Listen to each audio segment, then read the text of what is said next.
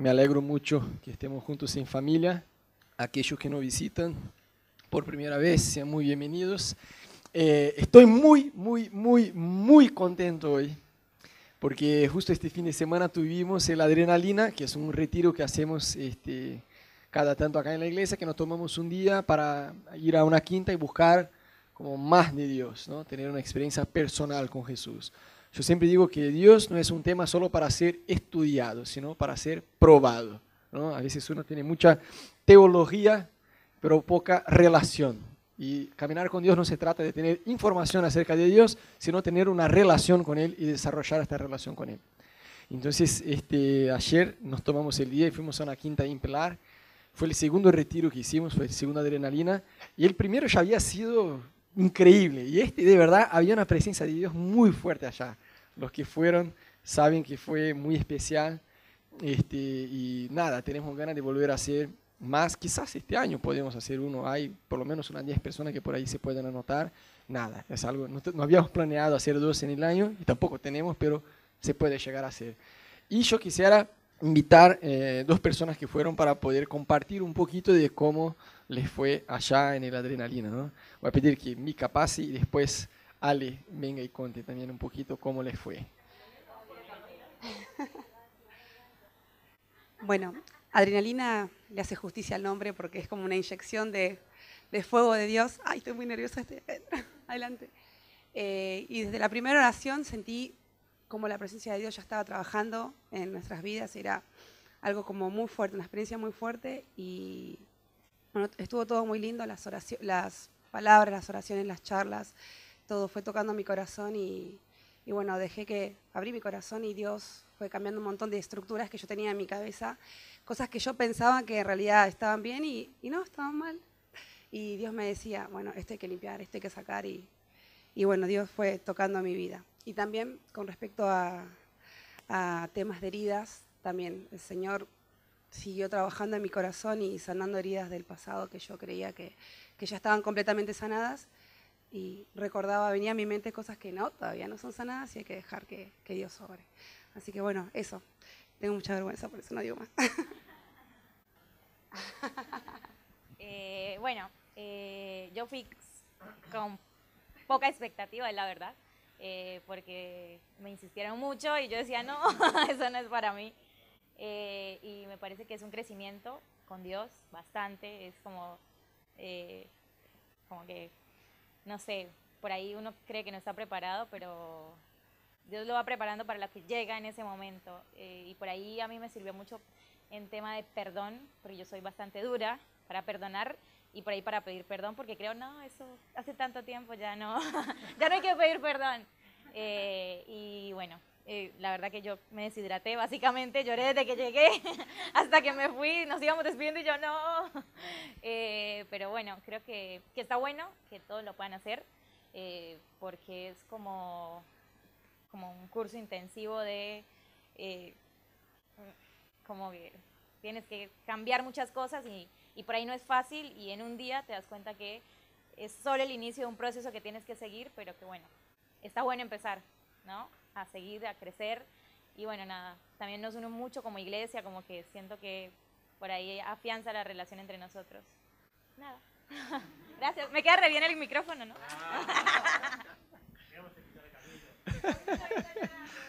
ah, buenísimo.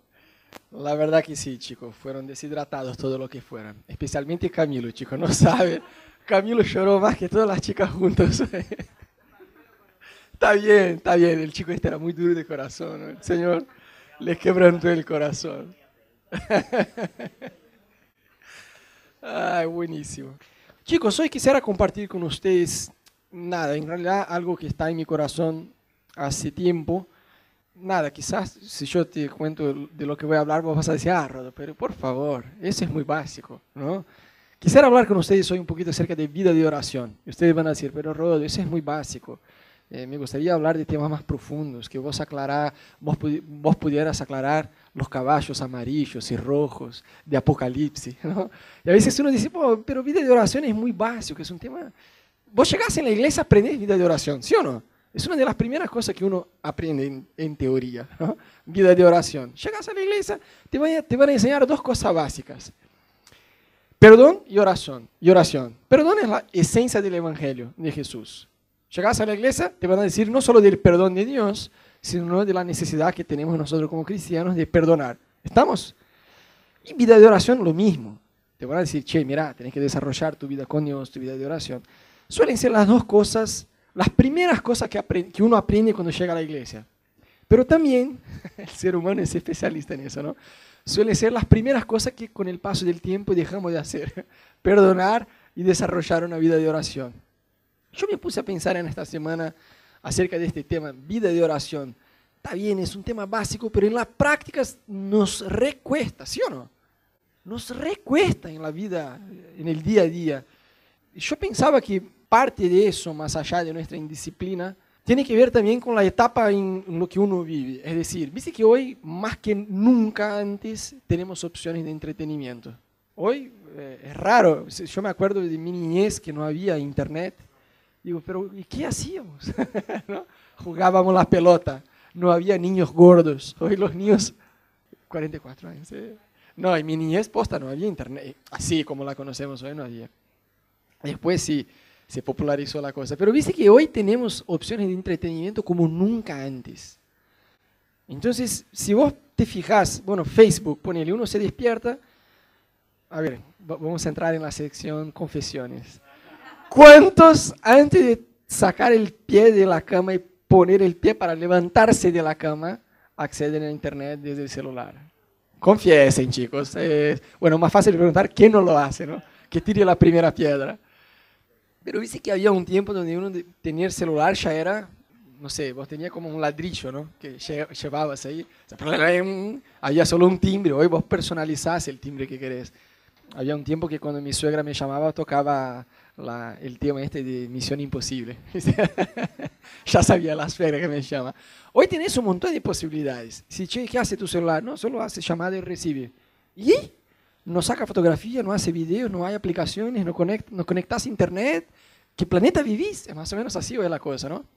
Pero pasa que más allá de todo entretenimiento que tenemos, nos toma tiempo eso.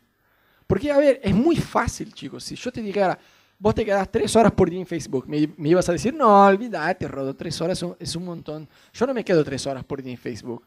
Ah, no. Pero si vos dividís estas tres horas, no te digo arrancar y quedarse tres horas ahí colgado. Dividís estos 15 minutos iniciales en la cama, mientras vas al trabajo en el colectivo, más 20 minutos, por él ya fueron 30 minutos, ¿no?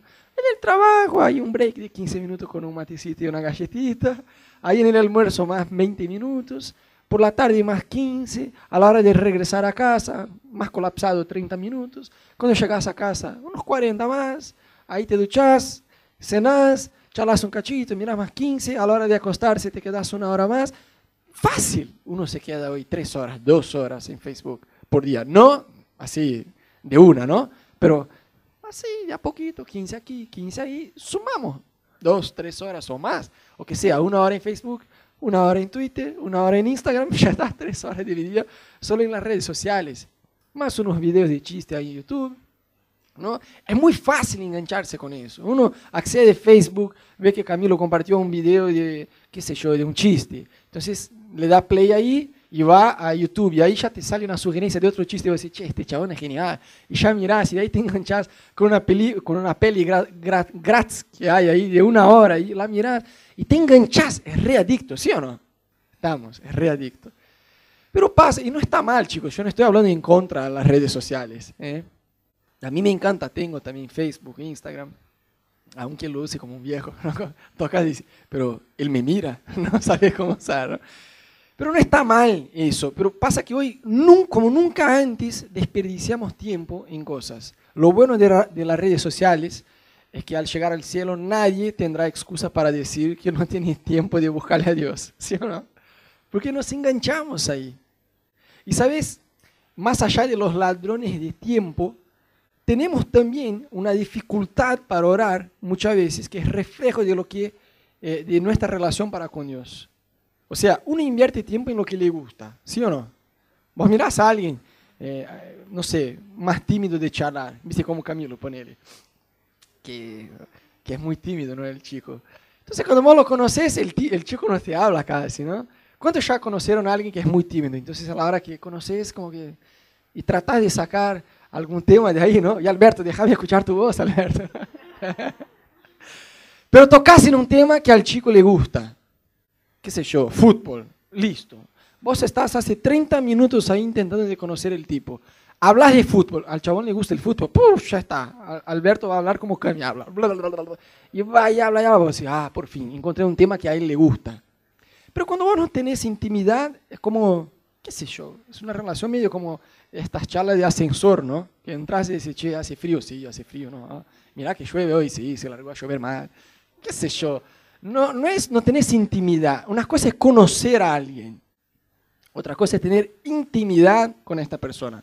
Yo, bueno, puedo conocer, recién conocí a Nico, parece un chico copado, pero no tengo intimidad, no conozco a fondo Nico. Para mí, lo máximo de intimidad cuando vos conoces a alguien es llegar a la casa de esta persona y abrir la heladera, ¿no? Si haces eso, bueno, o sos yerno, estás en la casa de tu suegra, o conoces muy bien a esta persona, o es Camilo, ¿no? O Camilo hace eso, desubicado. Pero ves que cuando vos tenés intimidad, no tenés digo, esta vergüenza, este miedo de, che, voy a llegar a la casa de esta persona y qué sé yo, voy a, voy a abrir la heladera. Sí que abro la heladera, en la casa de mi papá, en la casa de mi mamá, o en la casa de Rodo. Tenés esta confianza para llegar ahí a abrir la heladera, porque no estás, no te quedas como avergonzado, de, ay, ¿qué voy a hacer? Y si no te dice, sentá en el sillón, te quedas ahí parado porque estás tímido. No, conoces, tenés intimidad con esta persona. Dios no quiere solo que vos y yo lo conozcamos a Él. Dios quiere que nosotros realmente tengamos una intimidad con Dios. Intimidad con Él. A mí me llama mucho la atención que los discípulos de Jesús, teniendo la oportunidad de preguntarle a Él acerca de un montón de temas más, cómo camina sobre el agua, cómo se echa fuera un demonio, cómo haces milagro, cómo que un ciego puede pasar a ver, casi que yo dije, cómo un ciego pasa a andar. Eh, qué sé yo, podían preguntar de milagros, de un montón de cosas más, pero justamente le preguntaron a Jesús cómo orar. Yo preguntaría a Jesús, ¿cómo se puede multiplicar la Coca-Cola? ¿No? Vos haces eso con los panes y los peces, pero con la Coca, ¿cómo se hace? Mostrame la maña de la cosa. Pero ellos no hicieron ninguna, por lo menos no está en la Biblia, ¿no? Ellos no le preguntaron a Jesús absolutamente nada de lo sobrenatural. ¿cómo haces para hacer eso y el otro? No, le preguntaron, ¿cómo debemos orar? Yo me imagino que la vida de oración de Jesús era algo tremendo, tremendo, a punto de ellos preguntar para querer aprender acerca de eso, ¿no? Entonces, vida de oración, chicos, porque a veces uno se pregunta, pero Rodo, la Biblia dice que Dios ya sabe lo que va a salir de nuestra, de nuestra boca antes que nosotros hablemos, ¿sí o no? Sí, está en la Biblia. Entonces, ¿por qué tenemos que hablar? no sé cuántos ya se preguntaron eso, ¿no? Si Él ya sabe lo que va a salir, ¿por qué tengo que tomarme, tomarme, tomar, ese, tomarme el tiempo de acercarme a Jesús y decir, mira, yo te pido eso, yo te quiero conocer así, así, así. ¿Por qué tengo que hablarle a Él? Vos mirás en la Biblia un tipo que era ciego y escucha que Jesús está pasando por ahí. Y entonces el chabón empieza a gritar, Jesús, Jesús. Y la gente dice, cállate, cállate la boca, vas a molestar al maestro. Viste que los discípulos eran recontra desubicados en algunos momentos, ¿no? Y cuanto más trataron de callar al tipo, más alto le gritó el tipo a Jesús, Jesús, ten misericordia de mí. Bueno, hasta que Jesús escuchó, yo me imagino que el chabón dijo, bueno, yo soy ciego, no lo puedo ver, pero no, yo puedo hablar, eso sí puede y Jesús me va a escuchar. Y gritó con todo. Y Jesús se acerca al tipo y le hace una pregunta que yo leyendo muchas veces decía, no, eso debe ser un error de traducción, qué sé yo, a la hora de copiar, porque no puede ser que Jesús se pare frente a un tipo que es ciego, que le está gritando, ten misericordia de mí, y le pregunte, ¿qué quieres que te haga? un perro guía, Señor, dame un perro guía. Quiero un perro guía que me va a ayudar un montón. Obvio que quiero ser sanado. ¿Qué pregunta es esta? Pero me llamó mucho la atención que Jesús le preguntó al tipo, ¿qué quieres que te haga? Obvio que Jesús, ya sabía. Algo que yo aprendí que cuando Dios nos hace una pregunta, no es porque Él no sabe la respuesta, es porque quiere que nosotros tengamos la respuesta. Al preguntar al chabón, ¿qué quieres que te haga? Jesús sabía que el tipo al decir, yo quiero ser sanado, en otras palabras, estaba activando su fe. Porque la Biblia dice que la boca habla de lo que está en el corazón. Al decir, yo quiero ser sanado, en otras palabras, el chabón estaba diciendo, yo creo que vos tenés poder para sanarme. Y eso activaba su fe y se producía el milagro. Entonces, cuando uno se pone a orar, ¿te da, ¿cuántos ya empezaron a orar y vos estabas bajoneado? ¿Sí? Ah, Señor, hoy es lunes, encima llueve. Mi suegra está viniendo de Brasil a visitarme, ¿viste? Todo lo malo.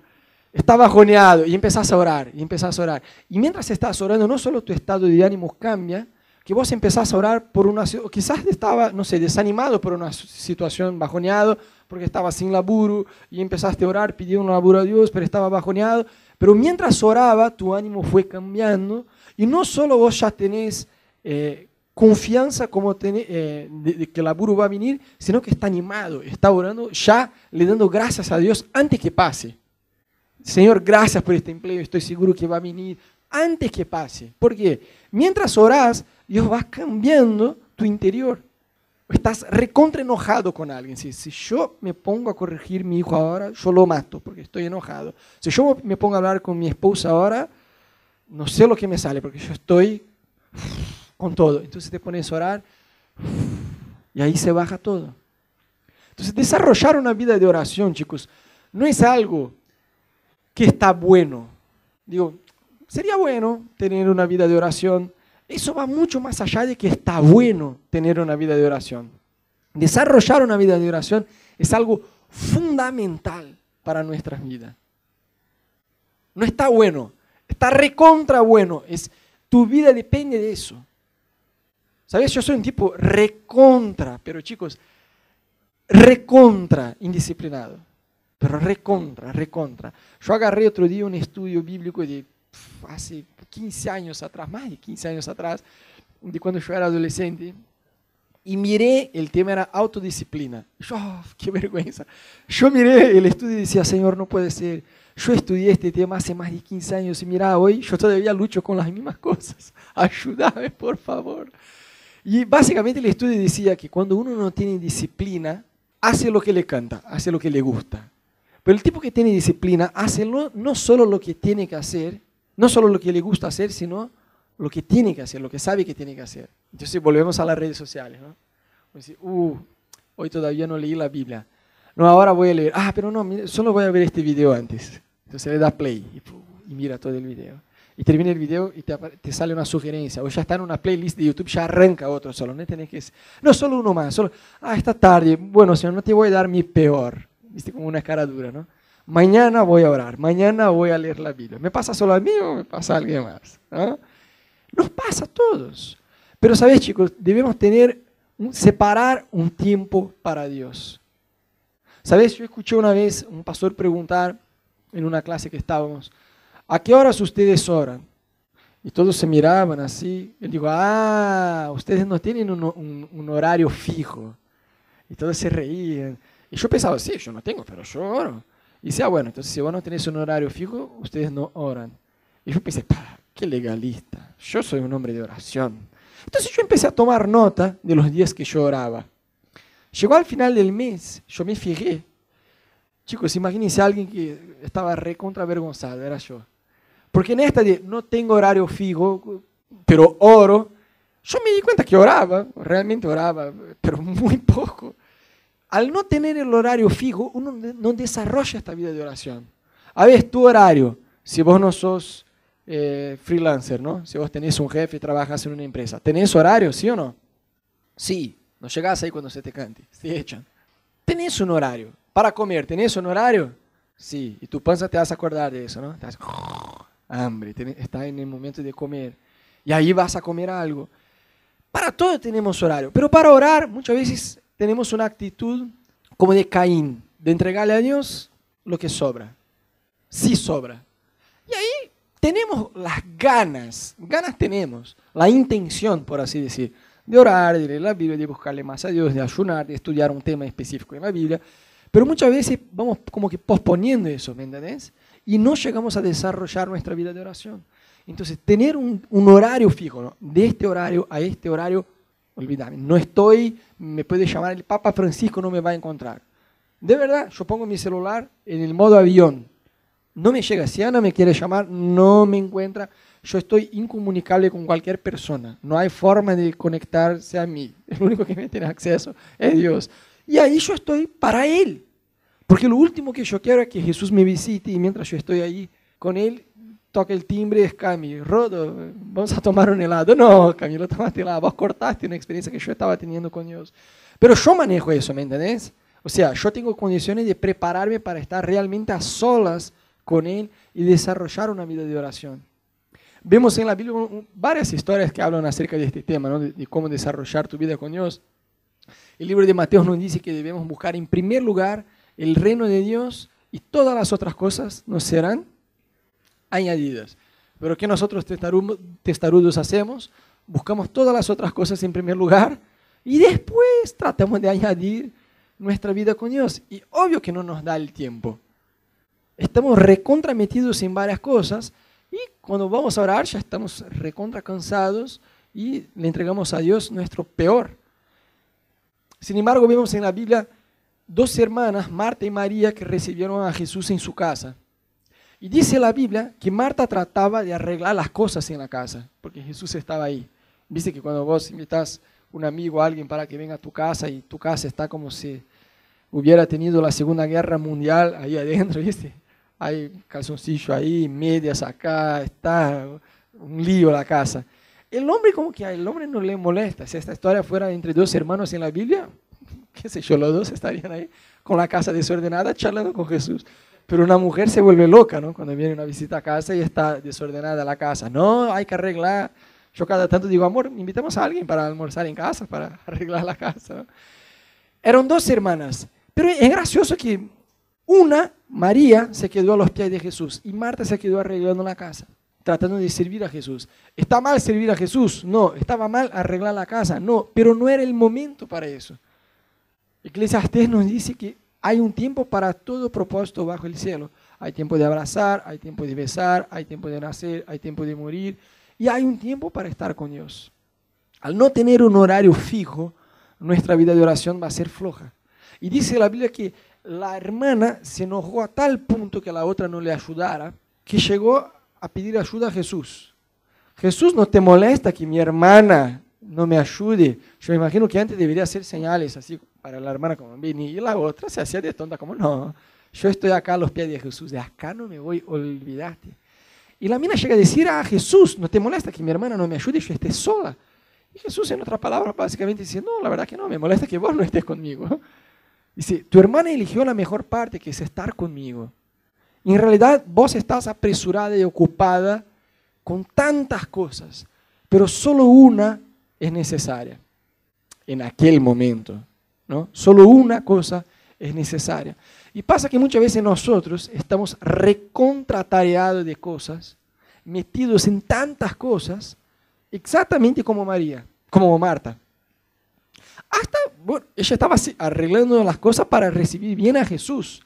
Hasta con las cosas de la iglesia. Yo puedo estar tan involucrado en ordenar el adrenalina, en preparar todo, en preparar el culto, en ensayar y no tener mi tiempo a solas con Dios. Que es lo más importante. Y tanto es lo más importante que Jesús le dijo a ella, tu hermana eligió la mejor parte y en realidad vos, vos estás metida con tantas cosas, pero solo una cosa te es necesaria. Solo una cosa te es necesaria. Ana, viste que en Brasil es muy distinto acá de Argentina con la facultad, ¿no? Que para ingresar en la facultad no es solo anotar si ya está y vos pagás la facultad y, listo, ya está. En Brasil, sobre todo medicina, que es una carrera muy que mucha gente quiere estudiar, no basta solo ingresar en la facultad, hay que salir de la facultad a sobrevivir, ¿no? Pero para ingresar no basta solo dar la plata y decir, yo quiero estudiar medicina. Tenés que rendir un examen y el cupo es muy chiquito y la cantidad de gente que se anota es impresionante. Es decir, tenés que estudiar y quien saca la mejor nota entra. Es decir, no es una carrera que si uno no tiene ganas de estudiar se debe anotar. ¿no? Entonces los que no tienen ganas de estudiar se vienen a Argentina. Pero de verdad es muy difícil ingresar. Tenés que estudiar como un loco. Yo no estaba preocupado cuando yo rendí eh, este examen que se llama vestibular porque yo hice diseño gráfico. Y básicamente era no equivocarse el nombre para ingresar. Entonces yo escribía mi nombre completo correctamente y listo, ya estaba. Estaba seguro que iba a ingresar. Pero pobre Ana no, y su medicina era más complicado para ingresar y tenía que ponerse las pilas a estudiar de verdad. Y Ana se quedaba el día estudiando. Y el primer año no aprobó, bueno, el segundo año ahí sí aprobó y entró. Pero ella dijo que los dos años, sobre todo el segundo año también, yo estuve ahí en la iglesia que estábamos en Brasil y yo vi mucha gente eh, frenar todo solo para estudiar. Entonces yo vi gente de la iglesia que, no sé, tocaba la guitarra en la alabanza y dijo, no, no, no, este año yo voy a rendir el vestibular para medicina, entonces no puedo estar más involucrado con la iglesia. Yo vi gente que tenía, posta, yo vi eso, gente que estaba de novio con alguien y se rompió, se rompió la relación porque tenía que estudiar. Está bien ponerse las pilas a estudiar todo, pero pasa que nosotros tenemos una tendencia a ser un poco desequilibrados con eso, que dejamos todo para hacer solo una cosa y después dejamos todo para hacer una sola cosa. Dios quiere darnos la capacidad de manejar bien las prioridades como un malabares. Viste que tenés varias cosas a la vez, pero manejas todo y lo manejas bien. O sea, uno no tiene que terminar un noviazgo porque vas a dedicar a una carrera. Puede dedicarse a la carrera y tener un novio. Hay el tiempo de estar con el novio, con la novia, y hay el tiempo para estudiar. ¿Estamos? Y Ana dijo, ¿sabes qué? Yo no quiero frenar las cosas que yo estoy haciendo en la iglesia. Yo no quiero dejar de salir con vos, ya estábamos de novio ahí, pero yo quiero estudiar bastante. Entonces yo voy a cumplir lo que dice la Biblia, de buscar a Dios en primer lugar. Entonces Ana decía, yo, eh, yo me despertaba muy temprano para orar y después iba a estudiar y hacer como, dijo como dice la Biblia, ¿no? buscar el reino de Dios en primer lugar y todas las demás, las otras cosas van a ser añadidas. Entonces yo voy, me, voy a despertar temprano, voy a orar, voy a leer la Biblia, voy a tener mi tiempo a solas con Dios y después voy, a estudiar. Entonces Ana se despertaba, oraba y ella cuenta que muchas veces como que se pasó del tiempo ahí en oración. ¿no? Oraba, oraba, oraba, no sé, y decía voy a orar una hora y se emocionaba, oraba, ponerle una hora y media, dos horas, o se quedaba ahí dos horas leyendo la Biblia, más de lo que había planeado. Y ella dijo, hubo días que yo me pasé mal, estaba recontra enganchada con la historia de la Biblia y ahí fui. Y decía, uh, ya fueron como tres horas, tres horas y media. Yo había planeado en una hora y media ponerle, orar y leer la Biblia, ¿no? Y estoy ya hace tres horas y media. Uh, Señor, ahora ayúdame. Y ella decía, la cantidad de contenido que yo tenía que estudiar era una bocha. Pero siempre yo traté de poner a Dios en primer lugar. En este tiempo que me sobraba, yo sentía de una forma literalmente sobrenatural porque ponerle que yo iba a estudiar seis horas. Una vez que me quedé dos horas más en oración, el tiempo se me acortó a cuatro. No es difícil, ¿no? La matemática básica esa fama. Tengo solo cuatro horas para estudiar, pero tenía un contenido de seis horas para meter en cuatro horas. ¿Y cómo hacía? Ella dice, no me pregunte cómo, a veces con tres horas, es decir, antes del tiempo que yo estaba planeando, me alcanzaba a estudiar todo. ¿Pero por qué? Primero se tomó el tiempo de orar, primero le dio a Dios la prioridad. Nosotros hacemos todo lo contrario, ¿no? Tratamos de poner nuestro día, todo lo que tenemos que hacer y al fin del día, bueno, voy a orar y ahí estoy muerto. Ya no me da la cabeza, estoy muerto. Entonces, algo que vos y yo debemos aprender es lo que dice la Biblia, las palabras de Jesús a María. Solo una cosa es necesaria.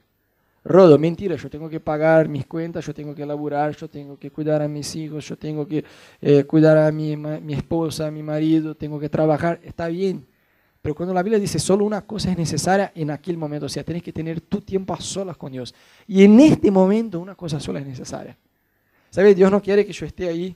Sí, Señor, decime, yo te quiero conocer. Ahí llega WhatsApp. Ah, bueno, ahí le contesto. Ahí no estoy con Él, ¿me entendés? Dios quiere que yo esté integralmente para Él en este momento de oración, de leer su palabra, de conocer más a Dios.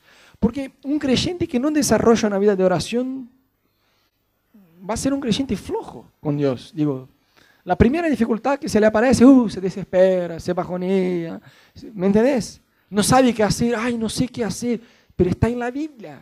Ah, pero no sé dónde está, pero por eso empieza a leer, empieza a conocer. No te estoy diciendo que hay que ser un profesor de teología, pero saber este tema, no sé qué hacer, pero qué, quiero, pero ¿qué es lo que dice la Biblia? Ni idea. Ni idea no, ponete las pilas a leer, a buscar ahí lo que está. Porque ¿sabes qué, chicos? Si por un lado un cristiano que no lee la Biblia, no conoce la palabra de Dios, no aplica en su día a día, no tiene tiempo a solas con Dios, va a ser un cristiano flojo, que se va a poner bajoneado, depresivo, triste, angustiado, ansioso.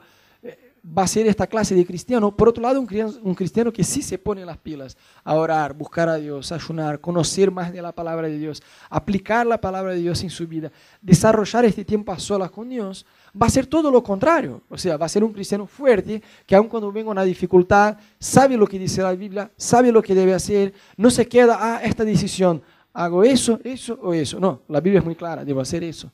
¿Me entendés? O sea, la Biblia dice que la palabra del Señor es como lámpara a nuestros pies. Entonces, cuando caminas en el oscuro necesitas luz para moverse, si no, no hay forma.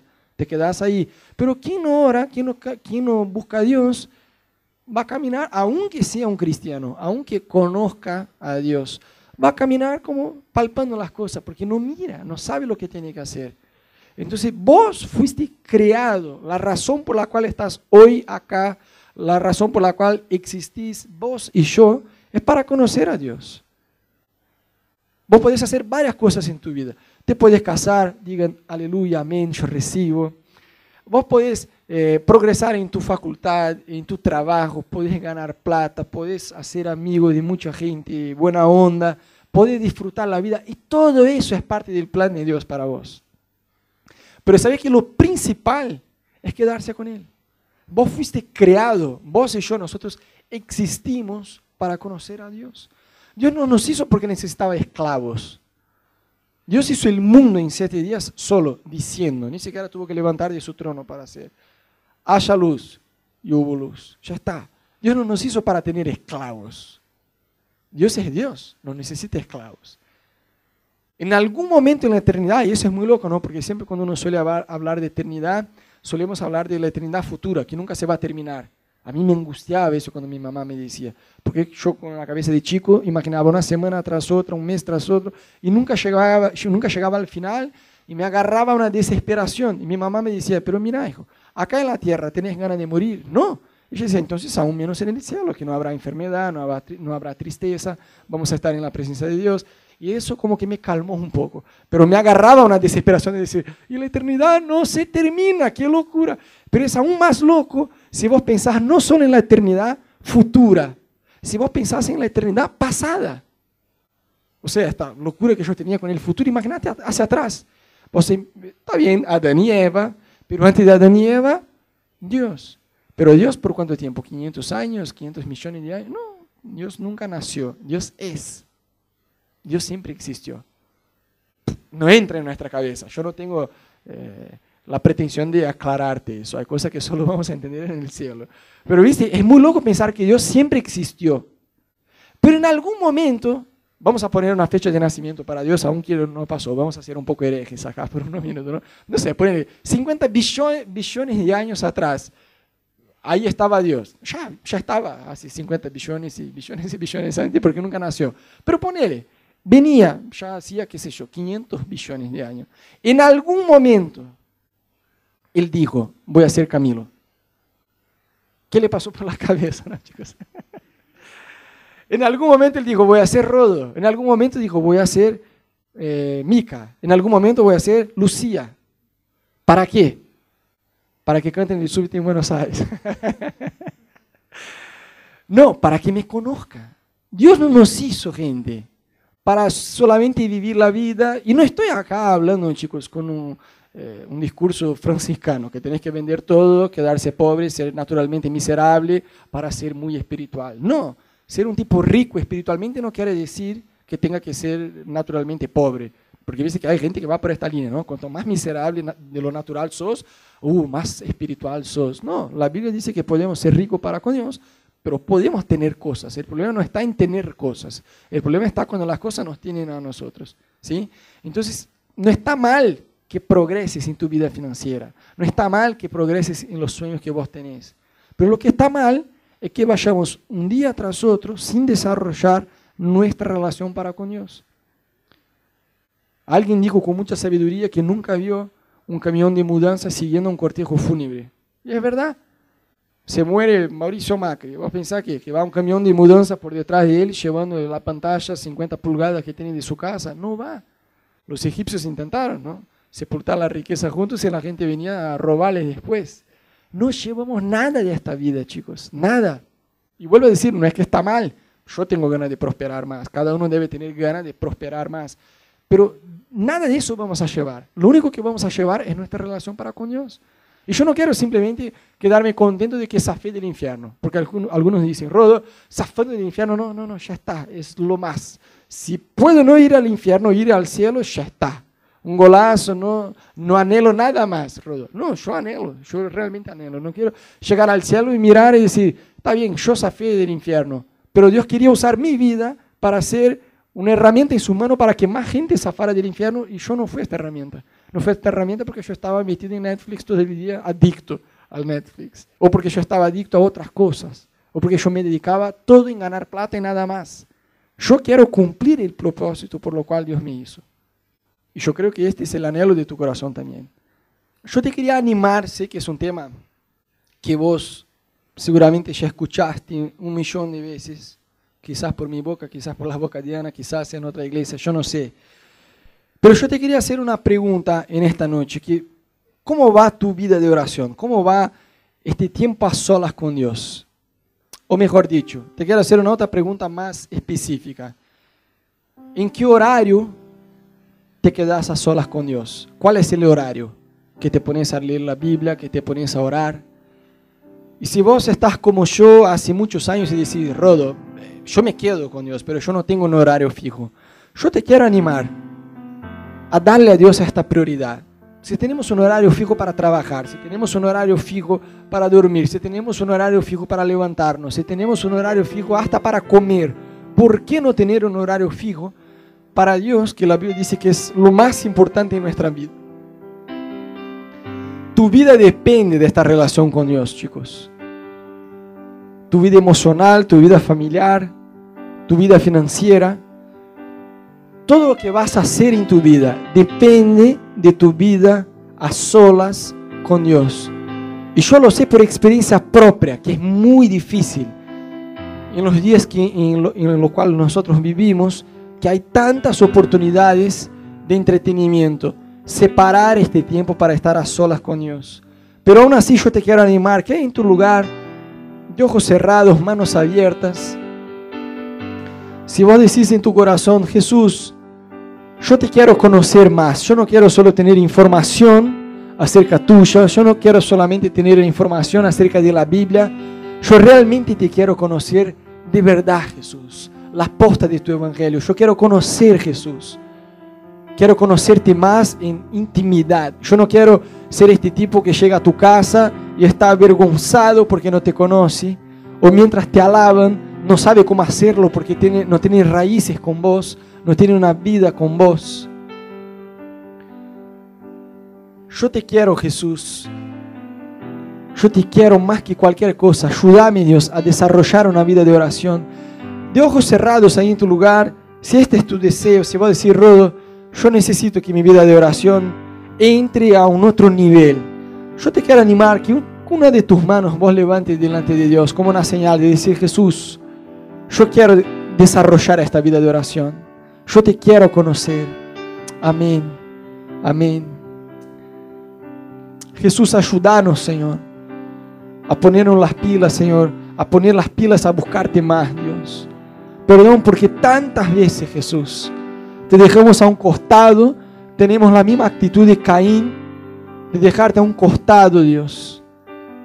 Muchas veces consideramos que vida de oración es un tema muy básico para aprender, pero la verdad que si no aplicamos es que no sabemos, Jesús. Perdón, ayúdanos, Señor. Ayúdanos, Señor, a darte la prioridad máxima en nuestras vidas, Señor. Ayúdanos, Dios, a, a desarrollar una vida de oración de verdad, Jesús. Queremos crecer en intimidad con vos, Jesús. Queremos crecer en intimidad con vos, Jesús. Queremos aprender, Dios, a escuchar tu voz, Dios, para nuevas etapas de nuestra vida, Jesús. Lo que empezaste, Dios, este fin de semana en la adrenalina, Dios, no queremos perder, Dios, no queremos desperdiciar, Dios. Queremos, Dios, seguir con vos. Queremos seguir, Dios, escuchando tu voz, escuchando más de tu palabra, Dios. Queremos crear raíces con vos. Queremos tener, Dios, una relación sólida con vos, Jesús. No queremos ser esta suerte de, no queremos ser esta suerte de cristiano, Dios, que viene a la iglesia, pero no es la iglesia, Dios. No queremos ser esa suerte de cristiano que se dice ser cristiano, pero no es cristiano. No queremos ser esta suerte de, de, cristianos, Dios, que no conocen tu palabra, Dios, que no saben ni siquiera cómo orar. Danos, Jesús, sed, hambre, Dios, deseo de conocerte más en profundidad, Jesús. Porque yo estoy seguro que grandes cosas vas a hacer en medio